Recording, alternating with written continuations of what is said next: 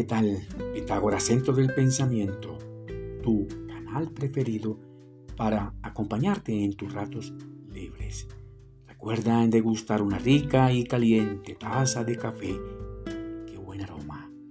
Bien, los saludos fraternos para todos y todas las personas que se conectan en este instante con Pitágoras centro del pensamiento. Qué bueno. Continuamos con la parte número 5. ¿Existe la felicidad en toda su plenitud? Allí escuchamos una motocicleta de alto cilindraje.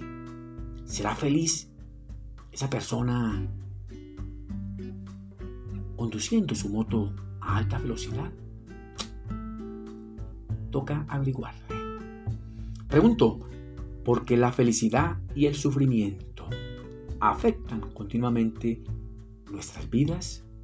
¿Qué hacer para controlar ese sufrimiento? Y también nuestra felicidad. Las posibilidades son ambiguas e hipotéticas.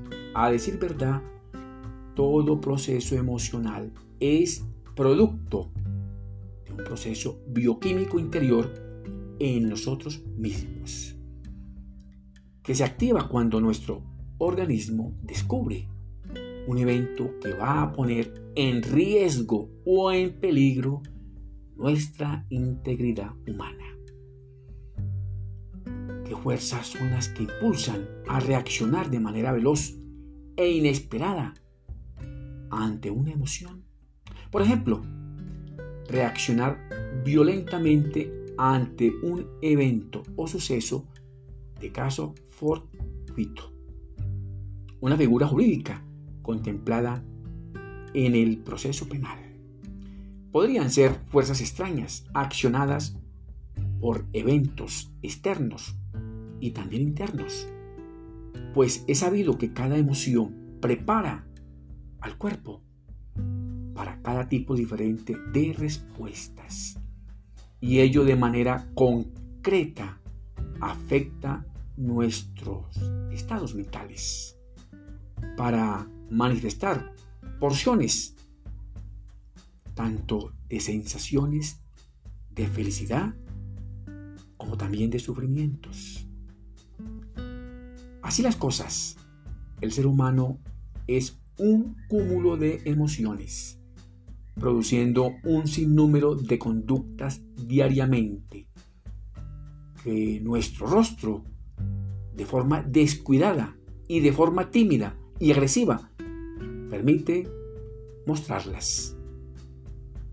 Por ejemplo, el asombro, el cariño,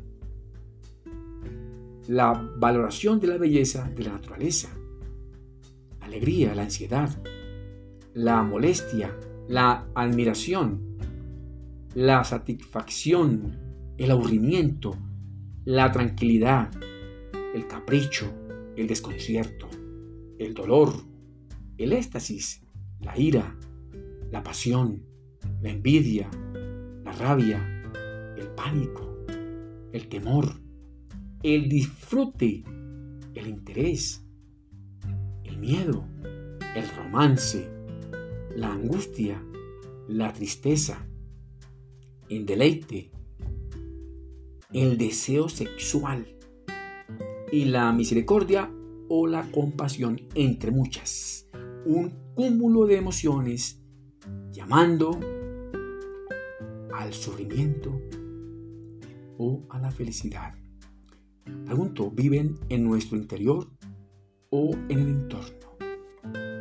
Cómo equilibramos aquellas emociones fuertes y que nos permitan continuar con un proceso de vida normal, sencillo y fácil. Es la felicidad la regla general y el sufrimiento la excepción. Por favor responde ya en tu lugar secreto, en silencio y en reflexión. Creeríamos que una sociedad nacionalista fundamenta su dicha en su autonomía política, algo que es esencial para gozar de la felicidad. O quizás una sociedad progresista que postula un poder dictatorial fundamentado en su clase obrera y que ello le proporcione también felicidad. O también una sociedad capitalista que mantenga sus ideales firmes en un proceso económico de libre mercado.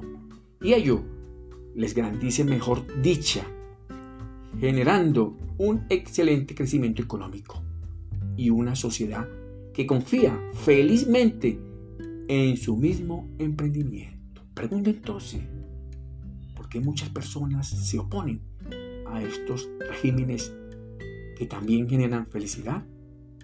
¿Qué clase de beneficios ganan las sociedades nacionalistas, progresistas y capitalistas con relación a la felicidad y el sufrimiento?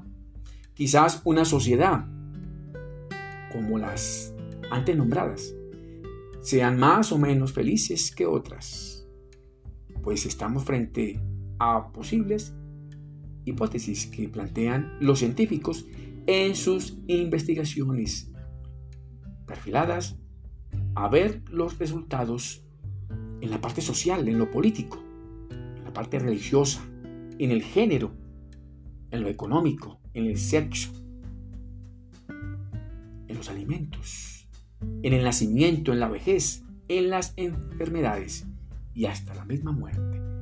Pues el objetivo misional de la vida aquí, en este bendito mundo, es disfrutarla, ya sea con o sin felicidad. Pues el sufrimiento posiblemente sería la excepción de la regla, que polariza y balancea este proceso dicotómico tan complejo, pero necesario para nuestras vidas. Qué bueno. Te deseo muchos éxitos para ti, tu familia y tus amigos. Que mi Dios, el grande, los bendiga y también los proteja. Nos vemos en el próximo episodio. Y gracias por escucharme.